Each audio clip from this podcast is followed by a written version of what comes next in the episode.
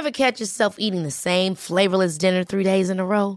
Dreaming of something better? Well, HelloFresh is your guilt-free dream come true, baby. It's me, Kiki Palmer. Let's wake up those taste buds with hot, juicy pecan-crusted chicken or garlic butter shrimp scampi. Mm. Hello Fresh. Stop dreaming of all the delicious possibilities and dig in at HelloFresh.com. Let's get this dinner party started.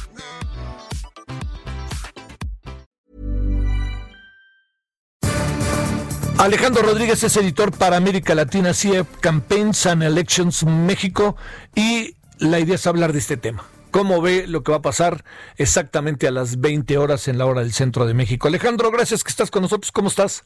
Javier, un gustazo saludarte, por supuesto, y ya listísimo para esto que a muchos political junkies llama la atención y que se trata o, cual si fuera una pelea de box esperada para ver cómo es que estos norteamericanos, estos dos que buscan la presidencia, debaten hoy en el primero de tres. A ver, Alejandro, déjame plantearte lo primero. ¿Qué se presume que habrá de audiencia ya no te digo fuera de Estados Unidos, en donde pues hay cierta atención, más bien allá adentro. ¿Cuánta gente hay promedio ve un debate de, de este tipo? Y más ahora con tantos elementos que hay que, además la gente está en su casa, en fin, como que hay muchas otras variables. Claro. Imagínate, Javier, nada más para que nos demos una idea, el primer debate entre Donald Trump y Hillary Clinton en 2016 tuvo una audiencia de 84 millones de personas. Bolas. Hoy se espera que sean más de 84 millones, se espera que estén rondando al 90 millones de personas que estarán listos para ver este debate que ha generado mucha expectativa, aunque pocos votos consideran los analistas hay por decidir, porque la proporción de indecisos es menor ahora mismo que la de 2016.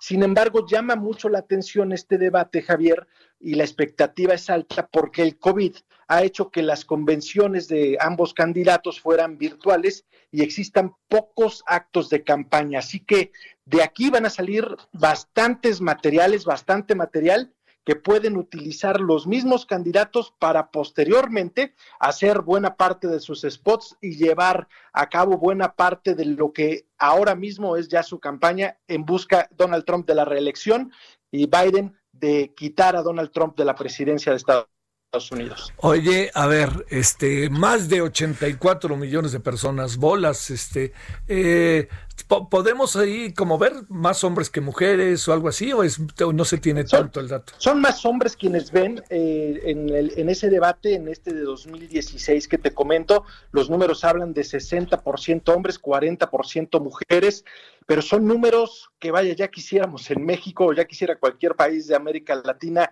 eh, eh, que giran alrededor eh, de sus debates presidenciales, casi superiores a los que tiene un mundial de fútbol o una final prácticamente o un Super Bowl, para ver cómo es que se busca la presidencia. Y sobre todo y llama la atención porque Donald Trump eh, ya sabes que siempre es polémico, que siempre ha estado eh, pues arriba de un ring de boxeo, sobre todo cuando se trata de temas electorales, y él ya se inconformó con los elegidos para moderar los debates, lo hizo a través de su equipo de campaña.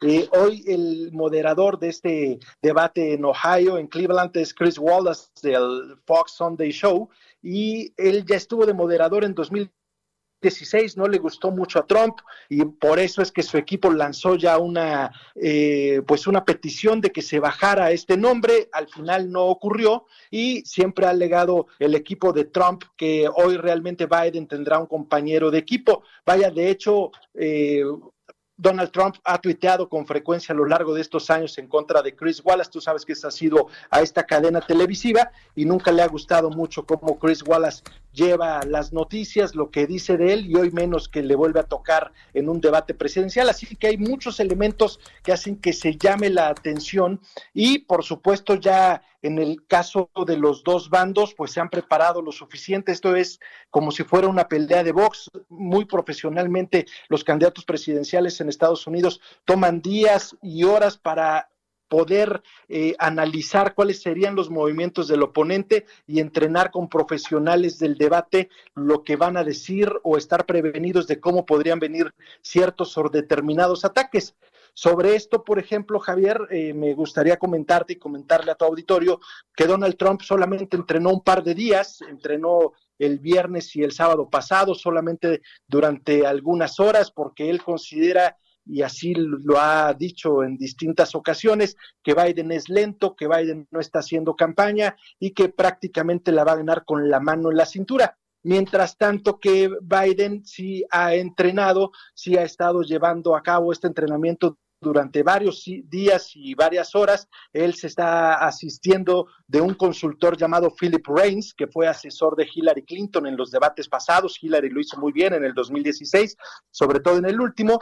Y Philip Reins tiene eh, como característica entre los consultores políticos, sobre todo en Norteamericana, que es muy apasionado de su trabajo, tanto que recuerda a la gente que en el 2016 él se disfrazó, buscó ropa y se caracterizó como Donald Trump en los entrenamientos de Hillary Clinton para atacarla y actuar como posiblemente la ahora presidente de Estados Unidos iba a funcionar y tan le funcionó que Hillary Clinton tuvo un buen desenvolvimiento. En aquel momento le llamaron a ese entrenamiento eh, el Aqua Royal, que es este líquido mítico capaz de disolver el oro y esa era eh, parte del nombre y la estrategia que crearon para poderle ganar a Donald Trump en el debate.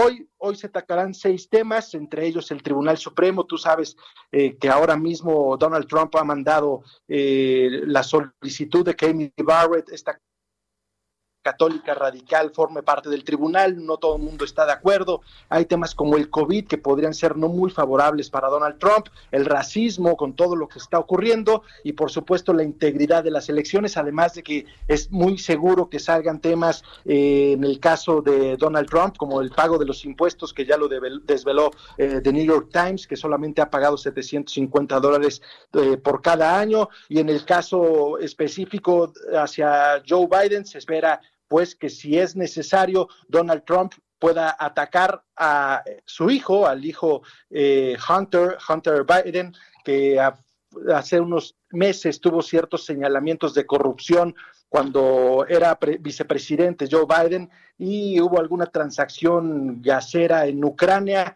y se prestó a malas interpretaciones. Entonces, todo esto y más conforman un cóctel molotov que en poco tiempo veremos arder y esperamos ahora sí que si les gusta la política, les gusta la política, pues tengan palomitas y a sentarnos a verlo y por qué no en el caso del INE aprender cómo se puede hacer un buen debate atractivo y que atraiga a tanta, tanta gente para verlo. Pues es que no quieren este juego libre, pues entonces quieren ahí. Luego cuando hacemos juego libre no necesariamente nos fue tan bien con quienes condujeron.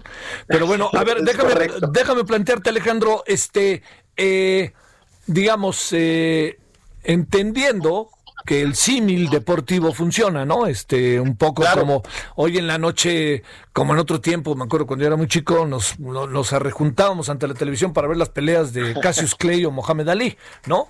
La pregunta aquí es, que, bueno, ¿qué, ¿qué presumes que puede pasar esta noche con la información que se tiene y qué tan importante es para el desarrollo de la elección el debate?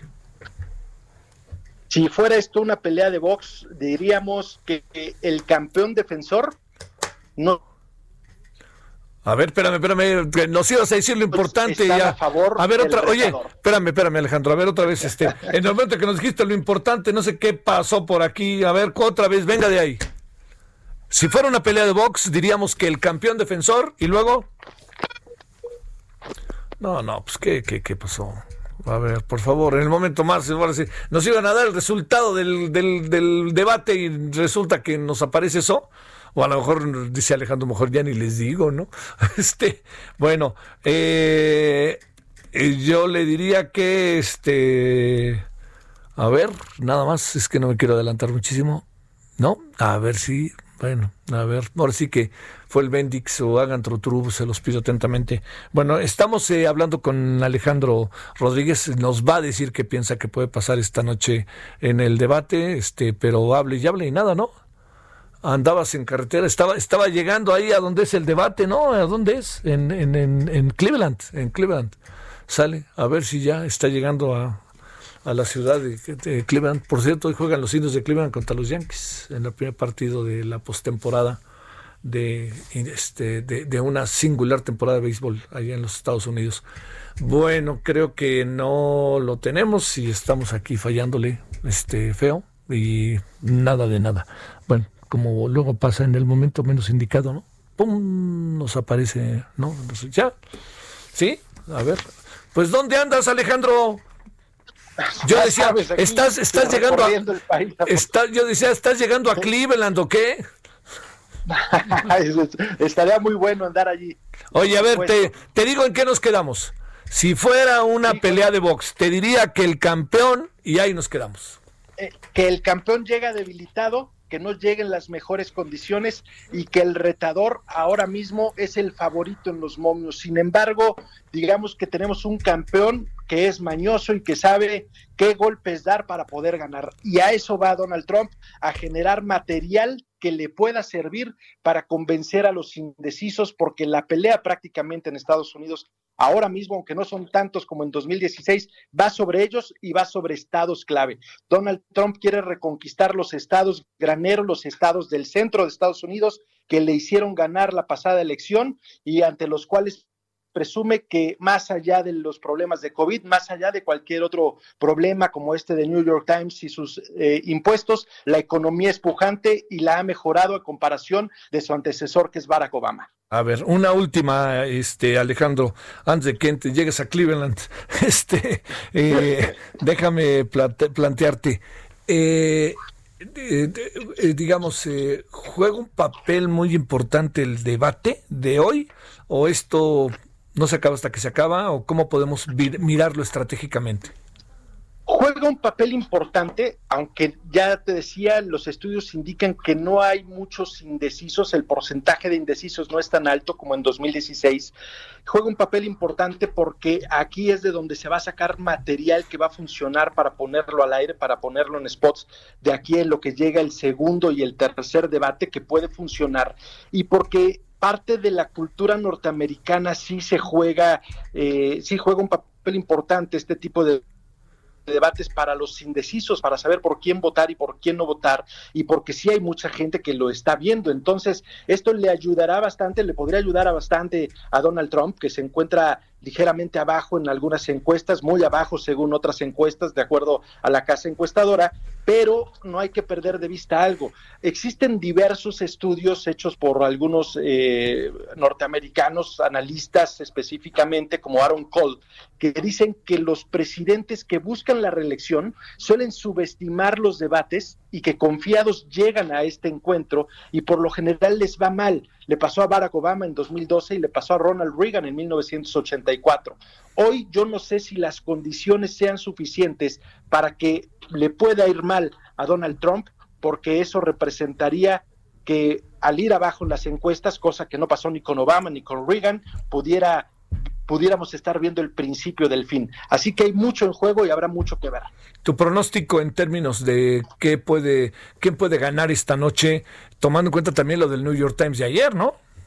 Claro, en lo particular creo eh, que Donald Trump es, eh, es muy bueno para, para la comunicación, es demasiado bueno para comunicar en televisión y que es, a diferencia de Biden, muy arriesgado y que él va por la reconquista de su público más que por la conquista de un público nuevo y que aunque tiene mucho que perder, también tiene demasiado que ganar. Entonces, tomando en cuenta el carácter de uno y de otro, salvo que Biden hoy me dé la sorpresa y demuestre ser sumamente aguerrido, que es lo que ha querido demostrar últimamente en algunas eh, entrevistas. Hay que recordar que a CBS le dijo que si estuviera en un instituto se llevaría a Trump detrás del, detrás del gimnasio y le daría una, la paliza de su vida. Habrá que ver qué tan cierto es esto. Lo que sí se antoja es que habrá chispas y yo creo que muchas de ellas saldrán del bolsillo de Donald Trump.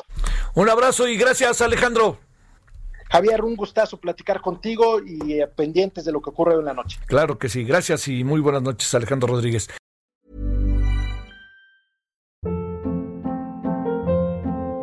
Hold up. What was that? Boring. No flavor. That was as bad as those leftovers you ate all week. Kiki Palmer here, and it's time to say hello to something fresh and guilt-free. Hello Fresh. Jazz up dinner with pecan-crusted chicken or garlic butter shrimp scampi. Now that's music to my mouth. Hello Fresh. Let's get this dinner party started. Discover all the delicious possibilities at hellofresh.com.